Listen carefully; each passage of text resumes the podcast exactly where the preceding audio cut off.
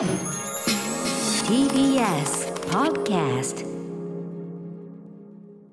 3月1日月曜日時刻は午後8時を過ぎました。TBS ラジオをキーステーションにお送りしているアフターシックスジャンクション略してアトロケ。はいパーソナリティは私ラップグループライムスターの歌丸そして月曜パートナー TBS アナウンサー熊崎和人です。さてここからは聞けば世界の見え方がちょっと変わるといいなな特集コーナービヨンドザカルチャーのお時間です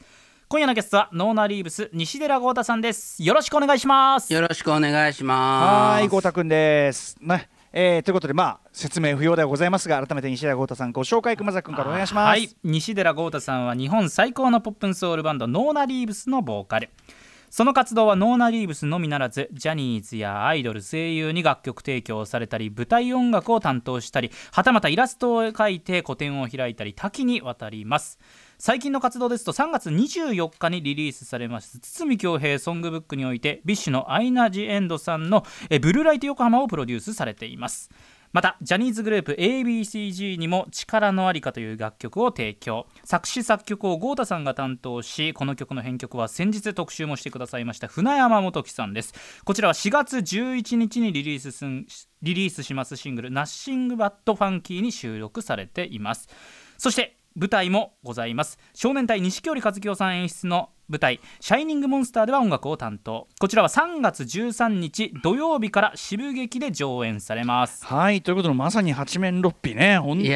もう大活躍中西田豪太さんでございます。あのちなみに先ほどちょっと今ズーム越しにちらっと見せてくれたイラスト、はいはいはい。あのジョージ・マイケルのイラスト。これはまさにあれですか？古典とかでそうなんです。やってたあの、昨日まで1週間、キットギャラリーという、ん。えー神宮前のギャラリー、ま、あの先輩で仲間のチャーベ君という、あの松田あチャーベ岳司さんが、はい。うん。はい。ニールエライザでも僕昔からファンだったんですけど、うんがギャラリー持たれていて、うんうん。で、まあ僕が絵をインスタとかに上げてたら、うんあのー、こうた個展やりなよみたいなこと言っていただいて、おー20個キャンバス地の、ええ。あのアクリルガッシュの絵を描いたら、あのうん。個展できるよって23個描いた時に言ってくれて、えええで描いてあのちょっと今あのこのジョージ・マイケルの一番大きい絵を描いたんでそれはあの、売り出さなかったんですけど、えはい、うん。あの18枚う売り出して16枚買っていただいて。すごいね。売れたんだ。いや結構あのあとグッズも売れてあのずっといたんですよ。ええええ。あのその場に在庫したんです。はいはいはい、あ3忙しい時からのに。3時いや3時から8時とかあの平日は、えー。そしたらまああの、うん。アトロクのリスナーの方もめちゃめちゃ来てくださって、うんうんうんうんありがたかったです本当に。ああそう。いやいやいや、はい。本当にねあのお忙しくなおかつ多彩で本当にねいやいやいや。相変わらずすげえよってことですよね。今日はあの錦織さんのあの舞台の、うん。えーシャイニングモンスター」の稽古に昼間行ってました。はい。あの今すごくあの錦織さんもノリノリで演出されていて、うんうんはい。あの真城めぐみさんのナリーブスでもコーラスしていただいてますけども、うん。演出あの出て、うん。えー歌歌ったり、えーとうん。演技されたりされるということで、ん。すごい楽しい舞台になりそうです。はい。こちらも楽しみでございます。はい、はい。さあということでまあノーナのねレコーディングもやられてるんですよ、その明日も結婚してね。ノーナのレコーディングなんですよね。すごいね。アルバムはい。大変ハードワーカーなんだから。い。さあそんなはい中でのね、えー西田豪太さんのシリーズでございます、えー西田豪太さんといえばですね、まあここのとこね日本もの続きましたけど改めてはい。洋楽スーパースター列伝、えーはい。80s が一応ねあのメインの研究科目は 80s で最近はもうはいそうです 90s ね。やってみようかなんてやってたけど、まさかまさかこんなところに、うん。こんなところに、あの予想もしながら斜め上から球が飛んできた。行ってみましょう。あ今回はこちら。ノーナ・リーブス西田豪太プレゼンツ。洋楽スーパースター列伝。春だから。カーペンターズ特集。いやいやいや豪太君 はいはいはい。付き合い長いしね。ありとあらゆる音楽の話してるはずだったけどカーペンターズの話なんかしたことないよ。ほう。いやいやいや、あのー少年隊の時も思ったんですけど、ええ。っと、やっぱりコロナでええ今すごい来日とかがもうこの1年ぐらい誰もして、ほぼしてないじゃないですか、来日。で洋楽スーパースター列伝も一応これまではその誰かが来日するとか、確かにそうだ。うん。あの、大きなリリースがあるとか、うんうんうん。なんかそういうのにこうタイミング合わせて、この前のモータウンも映画でしたし、確かに。一応あの過去のこととはいえ、うんうん。あの何か現状の動きとか、特に日本でのライブだったりコンサートに連動してっていう形でやってたんですけど確かにそうでした。うん。それでまあその絵の僕が描いてるみたいな話もまあある意味つながってるんですけど、えだったら今しかできないことをやるべきなんじゃないかみたいな気持ちもありまして、はいはい。ずっとやるやらなきゃやらなきゃと思ってたけどなかなかこう取り上げられなかったことを、まあ、うんうん。振り返って、まあ、少年隊なんかももちろんその動画でね、えはい。えー今あの新たなファンがついてるということもありますけれども、うんうんうんあのカーペンターズってそのビートルズに次いでうん。日本で1970年から、えー1989年まであの一番レコード売れたうん。グループですし、はい。あのあの2位なんですよね。だからビートルズに続いて。でシングルは1位だったりもするので、はい。まあ、ここであの熊崎アナも含めはい。その洋楽のあのスーパースター列伝でこれちょっと今やっとかないとまたタイミング逃すんじゃないかというようなこともありまして、ははい。えーとうん。取り上げさせてもらったんですけど結局ねこれ最後までいくと、はい。僕がやってた80年代の洋楽スーパーあスーパースター列伝の 80s 関ヶ原とか、あっち側にこうシームレスにつながっていく流れになってますんで。こ。れが実は実は関係あるんだよね。はいはい、ね。なのでちょっとこのタイミングで、あのーはい。コロナだからこそと言いますか、うんカーペンターズはちょっとやってみたいなと思いまして、や面白い。えあの基礎を抑えるというのももちろんだから大事というのもあるけど、はい。同時にはい。今まで論じてきただからある意味ね今日の上官あのカーペンターズ論は他のところとはちょっとやっぱね豪太君の角度だったところがあって、うんうん。豪太君のねね。そのあのリズム関ヶ原、ねマシン軍艦、はい。人類軍艦というこの話にも接続するというところ、ぜひ皆さんちょっとそこを頭の隅に置きながら聞いていただけるとそれとですね、やっぱその2年前ですかね、はい。あのリチャード・カーペンターさん、あのカーペンターズって兄弟で、はいリチャードとカレンという、はい。あのおにお兄さんと妹で作ってる、まあ、2人組なんですけど、はい。まあ、どちらももう、ロック誌というか、ポップ誌に名を残す、もう天才2人の組んで、こんなグループあるんだっていうグループなんですが、うん。うんリチャードさんが来日された時に僕、直接インタビューしてまして。あらまあうんそれはい、うん。それであとナタリーというねあの、サイトでそのインタビューまあちょっともあのお二人にもねあの読んでいただきたいってはい送ったとは思うんですけど、うんうん。まあそんなこともあるので、はい。あのカーペンターズについてはじゃあまあちょっとこれからもちょっとあの話していきますけど、うんうんはい。あの多分ね曲聴くともう誰もがそうだよ「ね。おうおう」の連続だと思うので。そうなんですよ。間違いないですね。なんだけど、僕そそれだけ、はいはそれだけそのあ親しまれ続けているね、カーペンターズだけど、リアルタイムではなかなかな評価っていうか意外なところで音楽批評筋とかからはっていうことですよね。いいやそうなんですよ。だからなぜ僕がそのリチャードさんにインタビューするようになったかっていうのも逆に言うとそういうフィットする人があんまりいなかったっていうところもあると思うのでこれがローリング・ストーンズとかね、あの他の人だったらもっといっぱいロック研究家みたいな人はたくさんいらっしゃると思うので、ね、そこは俺の専門分野だっていう人が出てきてもおかしくなさそうなのに、だからそこの部分そのまあ評価ギャップというところもちょっと埋めていくというかね。そうですね、まあ、熊崎アナ、僕もそうなんです。よ、実はそのんどの曲が最初に出て、どの曲が後なのかとかも、僕ですらもちろん、うんあのう生まれた年頃に流行ってた音楽なので、全然俺もわかんない。あうん後追いなんですよ、だからまあちょっと今日はあの歴史もあの辿りながら、はい。はいあのー終わった後にカーペンターズ、また聴きたくなるみたいな、うんそんな放送になってればいいかなと思っております。わかりました。ということで、えー、一旦お知らせこの後よろしくお願いします、豪太くん。よろしくお願いします。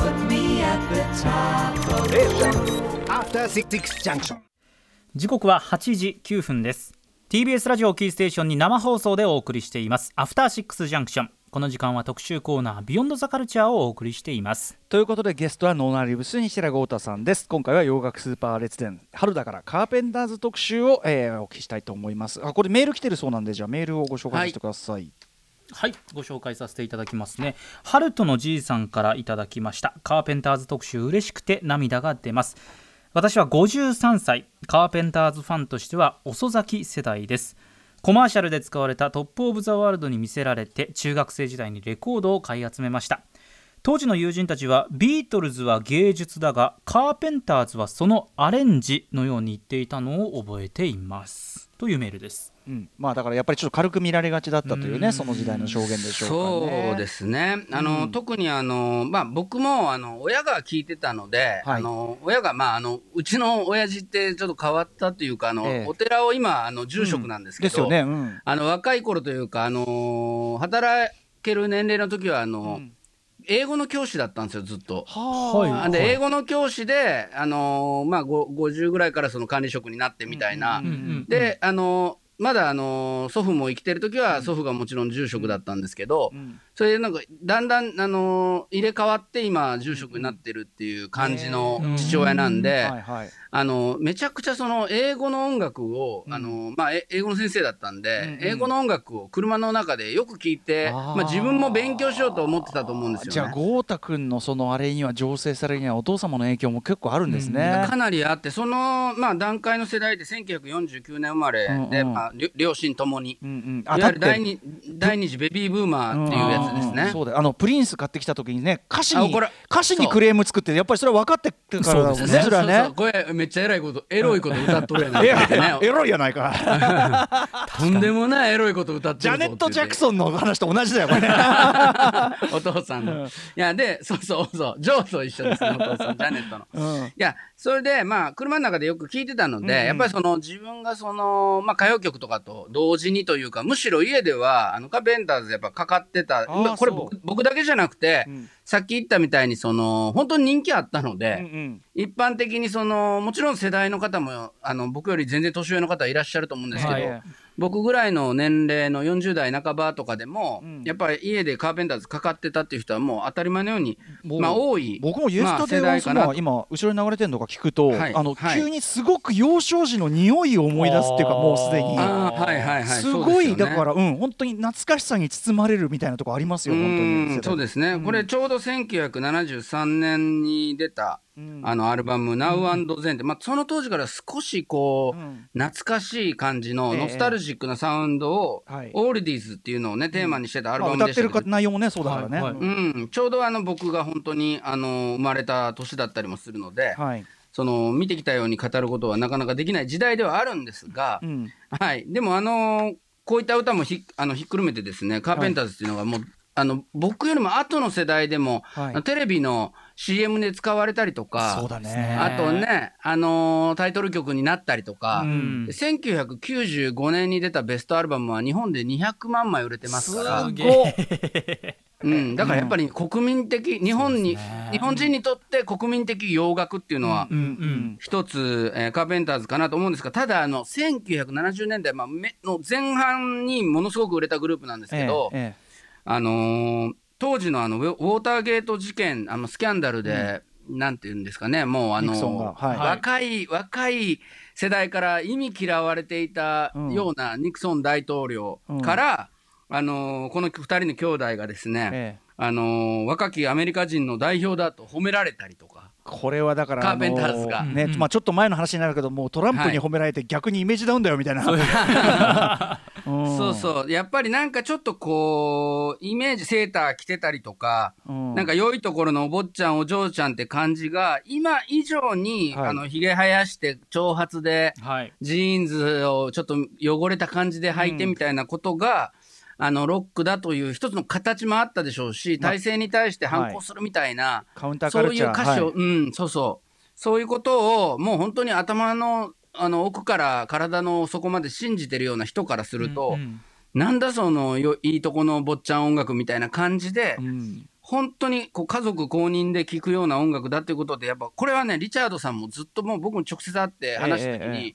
そんなあの若い世代で、じうん。実はとはいえですね、うんえっと、この前もその下北にレコード買いに行っても、うん。あのなかなかかあの今ね、カーペンターズの中古レコードってそんなに売ってないんですよ。あんなそんな売れたのに、うん、これだけ売れたのに、あのどんどん売れるって、あのあそういうことなんだ、はい。出回る暇がないんだ、そうね、フラッシュディスクランチの,、えーあの店長なんかも僕は慌てて買いに行ったら意外にないんですよ。あると思って楽勝であるだろうと思ったら、やっぱりみんなレコードであのカーペンターズやっぱ買ってるっていうのがあって、うんうんだからそういう意味ではその今僕が話してる話はもう全くもって評価されてないものを再評価するべきだって言ってるわけじゃなくて、はい。もう実は再評価されてるんですよ。若い世代とかは文脈関係ないからいい曲出すってもね、うん。やるけども。そうそうそうそうそうそう、なので、まあ、そのなぜ再評価されてそれ自然に再評価されてる部分もあると思うので、はい。まあ、これからその話をねできればななんて、はい、これスリリング、うん。はい。思ってはいるんですけれども、えーまずねやっぱりねポイントとしては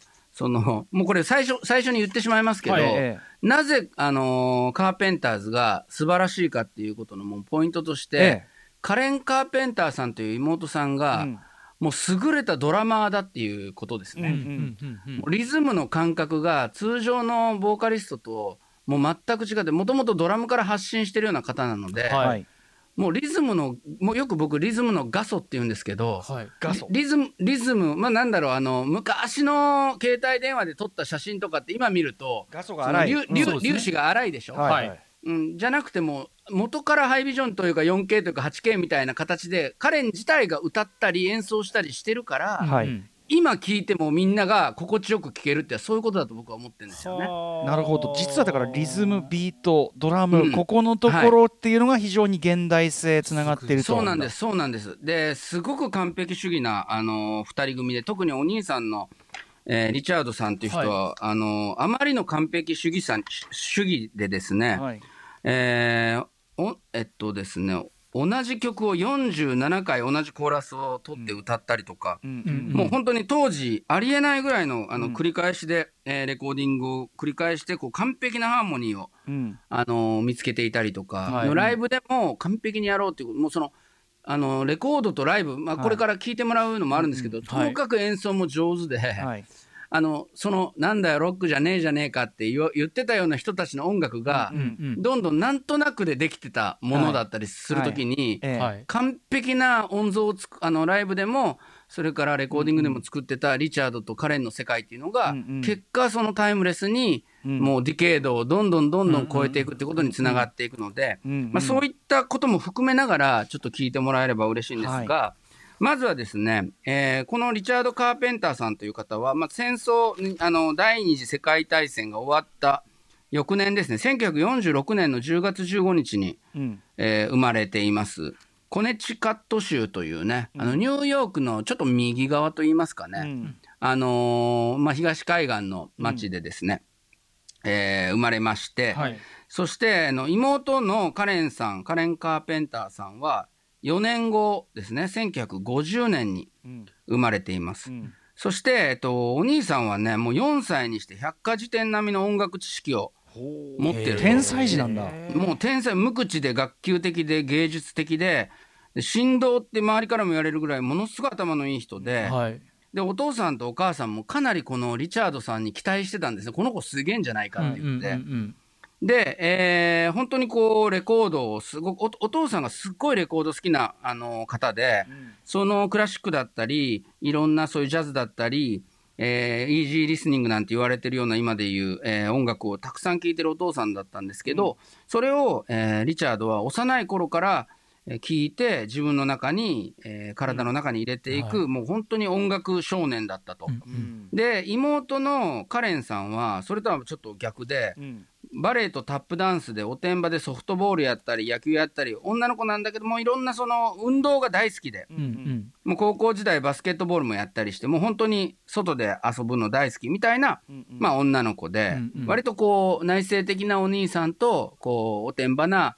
女の子妹というような感じで。でまあ、ただカレンさんがおっしゃるにはそのお兄ちゃん聴いてる音楽一緒に聴いてたから私の中にも体に入ってるわなんて言って言っているんですけども、うんそんな、えーリチャードさんがちょっとピアノとかやり始めたらどんどんどんどん上手くなってきて、10代の半ばぐらいにセッションミュージシャンみたいな感じで呼ばれるようにもなり始めたので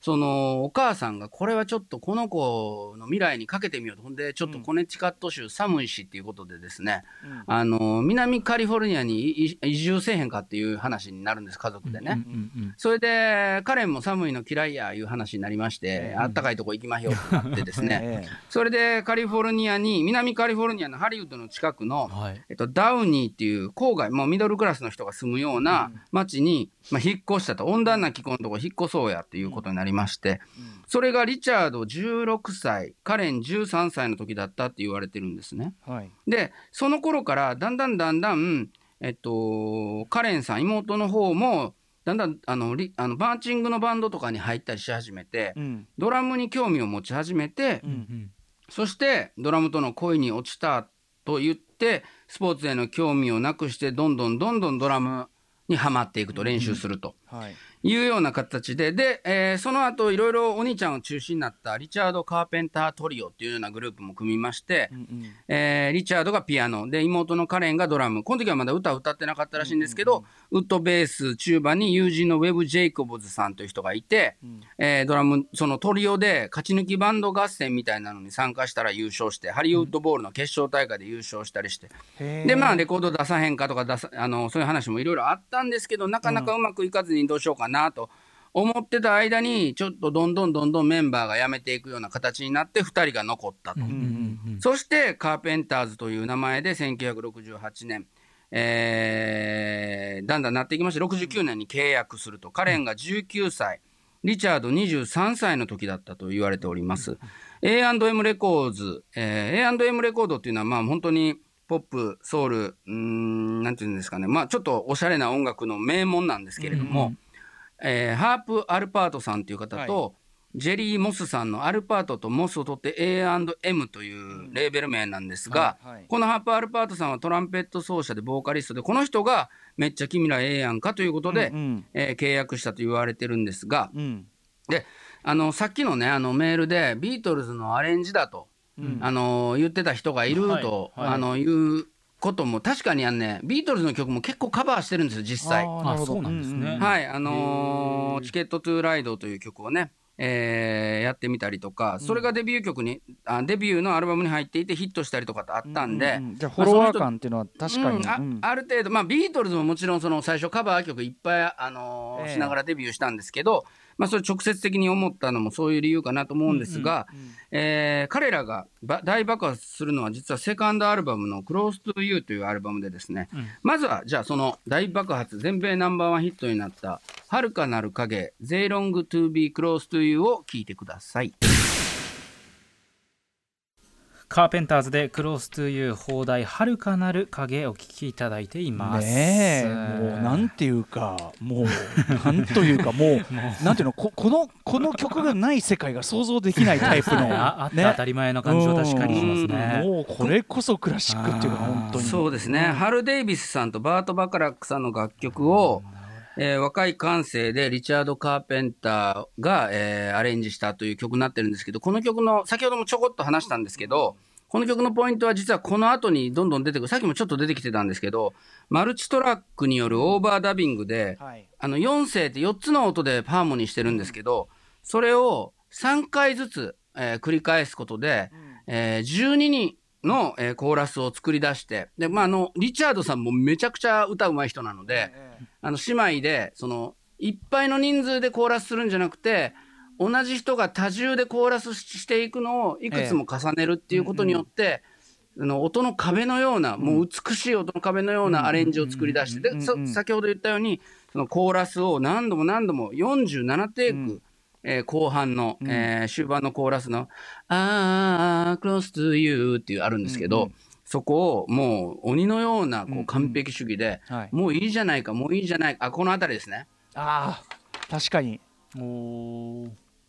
これを聞いたあのレコーディングにこう見に来た人はこんなにこう、はい。ぴっちりあ今みたいなオートチューンとか、そういうあの歌ったものをピッチを、うん。あの揃えたりするような機械とかマシンがない頃ですから、ええ。あのそういうソフトが、はい。完璧になるまでにその、まあ2人ともめっちゃ歌うまいんですけど、ええちょっとでもおかしいとっていうのをやり直したのが47回あったと言われてるような、ある意味だからちょっとこうマシン的な感覚っていうかもう機械が作ってんのかぐらいの正確さをすでにしてコーラスも求めてるってことよね。そうなんです、うんうん。だから多分あのヒップホップのあの通過した人とかにうんうん。もリズムも気持ちいいし、そうだよね。昔の音楽感がないむしろね。そうなんんですよ。あのビート感覚に関して言うとですね、えー先ほど一番最初にかけた「えー、Yesterday Once More」っていう曲。これもね結構有名なエピソードななんですけど、えっと、カレンはあの基本的にはあのライブではドラム叩いてるんですけどレコーディングでは大体他の人にあのすごい上手い人に任せてて、ええででも別に下手だから叩いてないわけじゃなくて結構叩いてる曲もあるんですね。もうめちゃくちゃうまいんで。えで、えー大最大のヒットのひ一つの「Yesterday Once More」っていうシングル曲でも、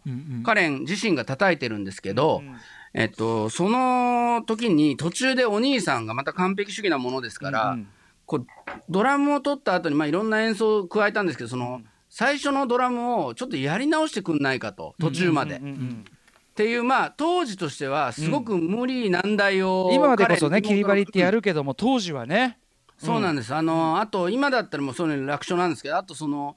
クリックを聞きながらいわゆるこのマシン群とかデジタル動向って僕よく言ってますけど、はいリズム関ヶ原の時に、はい。そのコンピューター的なもう完璧なリズムをたあの聞きながらドラム叩くっていうのが今もう基本的には主流なので、うんその BPM が最初から最後まで BPM ってビートパーミニットって言って1分間にどれだけリズムを刻むかっていうことなんですけど、うん。それをその狂うってことは基本的にはないんですよ、今の音楽は。だから、まあ、例えば DJ で右と左にレコードがあったとして、うん。その右のものから左のものへこうシームレスにこう気持ちよくつながるっていうのは、はい。そのある一定のリズムがあのお互いのレコードがキープされてるからできることであって、はいはい。普通その60年代とか50年代もそうですけどみんなで気持ちよく演奏してる時っていうのは速くなったり遅くなったりこれ今のあのロックバンドやポップスのバンドでももちろんあの当たり前のように多少は前後するんですけど、うんあの当時はそこまでの感覚ないんでもっと揺れてたんですね。はい。だけど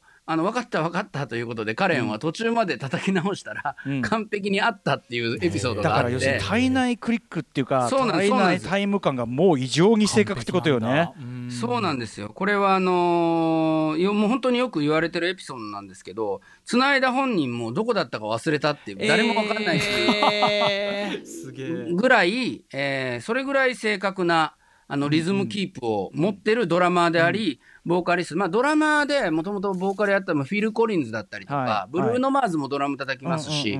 結構たくさんそういう方ってあのポール・マッカートニーとかもそうですし、レニレニー・クラビッツとかたくさんいるんですけど、でもやっぱりそのその中でもやっぱカレン・カーペンターって人はそのドラムのそのテクニカルな部分も含めてうんかなりこう最上級にはい。まあ位置してる方だなっていうのはこのエピソードを聞いてもえー分かると思リズム思います。的に言ってもさっきのコーラス的に言っても本当にマシン軍が登場するはるかかはい昔からその感覚をもう先取りしてたってことですよね。はい、だから多分95年にも売れるしそうだよね。今もレコードが売れてるんだと僕は思います。そのそこまで考えてなくてもうん。単純にどの世代が聴いても気持ちいいんだと思います、なんか気持ちいいしあの、うん。なんかもちろん昔の曲なんだけど古いものって感じがしないんだと思う多分。そう思いますね。本当に。うんはい、そそのあカーペンターズなんですが、これもね、聞きたいけど、ちょっと飛ばしますね。あの、ええ We've Only Just Begun っていう、もう超名曲あ番ります。一番好き僕はい。あすす好きですか？これも、これ、行きましょうか。いやいやそしたらね、まあまあもう、まあいいか。まあ、これいっぱいあるんでね、時間があるうんカーペンターズのヒット曲はね。はい。あのーこの曲も同名曲なんですが、うんえー先ほどのクロスというが1970年度のもう年間2位のヒットになりまして、そしてこの We've Only Just Begun も愛のプロデュードもビルボードで2位ということで大ヒットしまして、はい。次のアルバム、えーカーペンターズというアルバムを1971年にリリースして、ここにはですね、うん。スーパースターという楽曲だったり、レイニーデイズマンデーズという曲だったり、まあヒット曲が、はい。これもスーパースターという曲でね、えーヒット曲なんですが、ちょっと次いきますね。この、あの、カーペンターズたい、いい曲がいっぱいあるので。えー1972年6月13日に、A Song for You という、えーアルバムが出まして、ここからの、えー全米1位になった、えーシングル曲聴いてもらいましょうか。 Top of the World。カーペンターズで Top of the World をお聴きいただきましたうんはい。はい、えーこの Top of the World も大ヒットするんですが、うん。このアルバムの中に入っている Goodbye to Love という曲をちょっと聴いていただきたいんですが、えーリチャード・カーペンターさんはまあ完璧主義でアドリブは許さない、レコードと同じ演奏をライブでするというようなイメージから、うん。結構保守的なというかね、ま、生真面目なイメージもあるんですが、はい。実はまあいろんなチャレンジをしている方でですね、うんうん。えーこの「 Goodbye to Love という曲は、まあ、割とフルで聴いていただこうと思うんですが、後半にエレキギターで、えっと、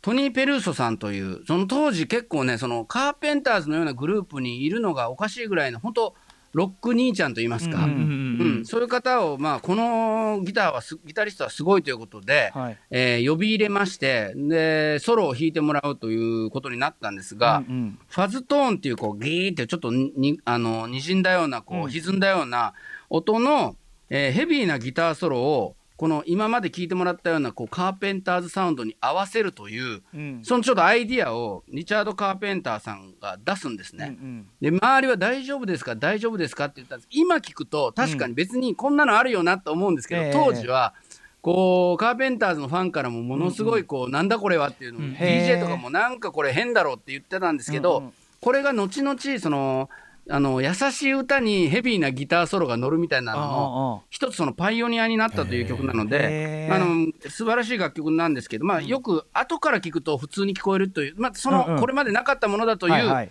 ミックス具合に注目して聴いていただけると嬉しいです。 Goodbye to Love。カーペンターズで Goodbye to Love 邦題愛にさよならをお聴きいただきました。ねあの今となってはさ、うんうんこういうタイプの曲まあみんなやってることっていうかね、はい。なってるけど、これはやっぱ当時としてはカーペンターズになんでこんなヘビそう。ーなギター。あのちょっとハウってるというか、ケッケッってなってたりもするのでうんうんうん、ともかくどちらのファンからうんも、うん。結構当時は、カーペンターズ好きな人からしたらうるせえなって感じだし、ロックファンからすると、なんでカーペンターズがそのジミー・ヘンドリックスみたいなことやってるんだっていう、そなんかそしりみたいなのもあったらしいんですけうんどでもやっぱり結局、こう時代が、おあの、時代を追っていくと、ええ。これがまあ、そのパワーバラードと言われるような、このそれこれ1972年の作品なので、はいこのこの後のロック界を考えるとこういった形のバラードにヘビーなドラムがあうん。ギターが乗るっていうのはよくある形になっていくっていうこともあるので。それでどんだけね、みんなヒットとして飛ばしてんだって話だもんね。そうなんですよ、そうなんですよ。だから甘いものと辛いものを混ぜると言いますか、うんうんうん。うんそういった味付けとかも、基本的にはその、リチャードさん、この話は僕もあの、会った時にしたんですけど、えええやっぱりすごく自分の中でもその、やったぜっていうアレンジだったらしくて、うんうんうん。で、当時バカにされたり文句言われたりすることの、こう、もんあ自分の中でのこう、トラウマもあって、はい。こう、なんだよ、そう、そうだろみたいな、後々こうなったよな、みたいな。ことを嬉しそうにね。ドヤだよね本当にね。そうそうなんですよ。おっしゃってました。で見たかっていう感じですね。そうなんです。で、このリチャード・カーペンターさんは、この曲書かれてるんですけど、あの、作詞はジョン・ベティスさんという方で、これリチャードの学生時代からの友達なんですが、うん。あの、先ほどかけた、えっ、と、セレクトしたトップ・オブ・ザ・ワールドもそうですけど、うん。結構その、カレンというよりは、基本的にはジョン・ベティスさんが作詞をして、リチャード・カーペンターさんが作曲するというようなヒット曲がカーペンターズに多いんですが、この、ジョン・ベティスさんという人は実はその80年代でいうと僕の大好きなマイケル・ジャクソンの「ヒューマン・ネイチャー」の作詞もされていたり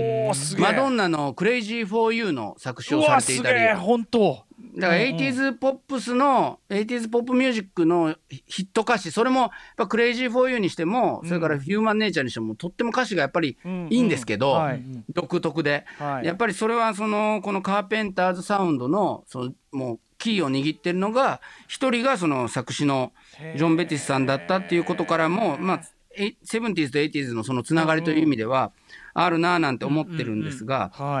次に聞いてほしいのはね実はライブバージョンでして、うん。えっと、日本のね、1974年にライブインジャパンという、えー武道館でやったライブが、えー DVD になっているんですけど、これまあ動画とかでも見れるので、ちょっと見てもらうと、いかにこうカレン・カーペンターさんが可愛いかとか、はい。うまあ、あの美しくて、なんていうのかな、もう輝いてるんですけど、うんとか、えー演奏陣がささっきのトニー・ペリウソさんもそうなんですが、ギタリストの。いろんな方がその腕利き揃いだったかっていうことも分かるしあの、本当にカーペンターズがライブバンドとしてもすごかったっていうことが分かるんですが、ん。今から聴いていただく「えーシング」という曲。これは、えっと、1973年の5月に発売されて「あのイエスタデー・ワンスモア」と同じはい。アルバムに入ってるんですがこれをね実は「シング」っていう歌をあの日本語でカレンさんが歌ってるバージョンなんですよ。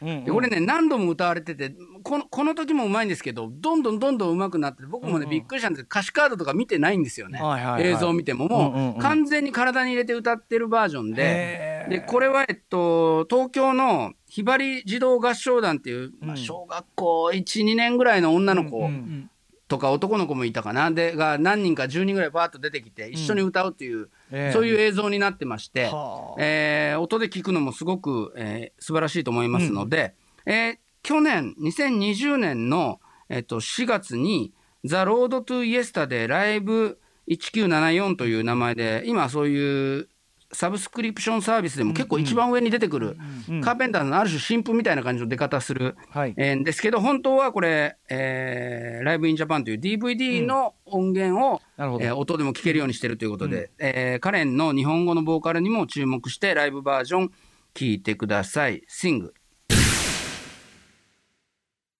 カーペンターズシングお聞きいただいています。いやーねえ。なんか 当時の観客のすごい律儀な拍手のタイミングとかも素敵ですねこすごいですよ。わーってこうれねなんか来るんですけねど。いいね。うん。そん。なこ結構ねあのこの曲はもともと「セサミストリート」のうん。ためにジョー・ラポソさんっていう人が作ってた歌あで大体なんか子供が入ってくるみたいなのが定番なんですけなるほどね。日本でもいろんなところで、えっと、大阪では京都少年少女合唱団が入ったりとか、うんうんうんその現地のそのコーラスの女の子とか男の子が、うんうん。まあ、入るっていうのがちょっと定番だったみたい、はいはい。ただそのねやっぱね日本語歌ってもうめえなっていう。本当だね。うん。本当にすごいなって思って、まあ、この後も76年のライブもあるのかな。結構ね、うん。うんな繰り返し日本語で歌ってるんですけど、うんいやー。すんごい素敵なボーカルで。だから完璧主義者ゆえのねうまさとも思うけど、逆には完璧主義者よくそんな無茶受けてくれたなって日本語で歌ってくださいよ、そうですね、まあ、自分で考えたんですかね。すごい、はい。で、この辺りから、実はその、ちょっとずつ、その、兄弟の関係性だったり、こう、健康的な問題で、どんどんどんどん、二人ともこう、追い込まれていくと言いますか、はい。まあ、カレン、カレンさんという方は、ちょっとね、自分のこと太ってるって、ちょっと思ってた時期があって、で、おに、お兄さんに、ちょっと私ちょっと太ってるって聞いたら、いや、ちょっとだけって言ったらしいんですけど、お兄さんが。はで、そしたらそれですごいやっぱそれ傷ついたみたいで、で結果ちょっとこのね、まあ、人気がありすぎたっていうこともあると思うんですけどあと完璧主義ではい。いい作品を作りすぎてる中で、うんなかなかあの日本とイギリスのツアーはすごく楽しんでやってたっぽいんですけど、うんうん。えーアメリカのツアーはすごく過酷になったと。っていう感じでね、だんだんだんだんちょっとね、あのお互い、あのーカレンさんだけじゃなくて、お兄さんも、ちょっとこう薬物に依存するようになったりとか、うん。で1977年になってくると、だんだんディスコブームというね、歌丸さんも僕も好きな、ええあのディスコブームが来まして、それはカーペンターズにとってもちょっと逆風になったりっていうのもありまして、だんだん人気はアメリカで本国では落ちていくと、でその中でも今、I Need to Be in Love っていう曲を、ん。えいていただきたい、あの後ろで弾いていただきたいんですが、これ、青春の輝きという曲で、これはあのに日本でも、えーテレビ番組の主題歌になったりして、うんうんすごく実は大ヒットした曲ですし、はい。本当は聴きたかったんですけど、うんうん。であのカレンさんも最も好きな曲だって言ってるのがこの「I Need to Be in Love」という曲なんですが、うんうんえー実はこの後、えーリチャードさんが薬物中毒のために倒れてしまったり療養にな療養状態にあのなったりして、こうリハビリしてる間に、カレンさんもちょっと自分でソロ作ってみようかなっていうような動きになるんですね。はい。その時に、えー1980年の話なんですけど、えーカレンさんがまあいろいろ相談して選んだプロデューサーがフィル・ラモーンさんというプロデューサーで、ん。そして作曲を頼んだのがロッド・テンパートンさんという方でこれはもう「 Rock with You」うんうん。えーまあ、 Thriller もそうですし、えーヒートウェーブというグループにいたキーボーディストで、マイケル・ジャクソンのオフ・ザ・ウォールに関わってた、はい。えー本当にもう、はい。クインシー・ジョーンズの、ん。あのー秘蔵庫といいますか、選んだ、えーソソングライターなだけじゃなくて、ドラムはジョン・ロビンソン、ベースはルイス・ジョンソンという、もう本当にオフ・ザ・ウォールチームなんですよ。はいはいはい。なので、えーオフ・ザ・ウォールの、えーチームをカレンさんがリチャードさん抜きでやったらどうなるかっていうことで、ちょっと聞いてもらえるんです。これがあの実はあのー評判がこのスタッフとか、うん。兄のリチャードさんとかの中で、あんまよくこのアルバム自体の評判が良くなくて、うん。当時、お蔵入りしちゃうんですね。あそうなんだ、でその後出るんですけど、この曲だけ聞くと、カレンさんがどんどん、えーうん。こう人気あカレンさんがどんどん新しい時代にメタモルフォーゼできたのになっていうので、はい。今聞くとね、うん。ちょっと残念に思うぐらいいい曲なんで、ちょっと聞いてもらっていいでしょうか。はい。うん。えーカレン・カーペンターさんでカーペンターズでもミックスし直して出ていますね「ラブラインズカーペンターズでラブラインズお聞きいただきました。超かっこいいじゃん、うん」最高でしょ？超かっこいいじゃん。かカレンが、えー発表しようとしてた1980年のバージョンを、えー1989年にお,、まあ、お兄さんが、あのカレンが実は亡くなった後に、はい。えーその89年のリあのミックスを施したバージョンを今あのかけていただいてるんです、まあ、どちらのバージョンもめちゃくちゃいいんで、で、うん。あのね、このダダフトパンクが、実はこの、すあの1週間ぐらい前ですかね、ええ。数数日前に解散はい。しますみたいなのありましたけど、はい。あのアンえーランダムアクセスメモリーズというね、2010年代の名盤で、はい。やろうとしてたような、ん。あのグルーヴ感なんですよ。はい。いやあの本当に。メンバー的にもね。いやー、すごい。素晴らしい。全然チェックしてなかったですこれ、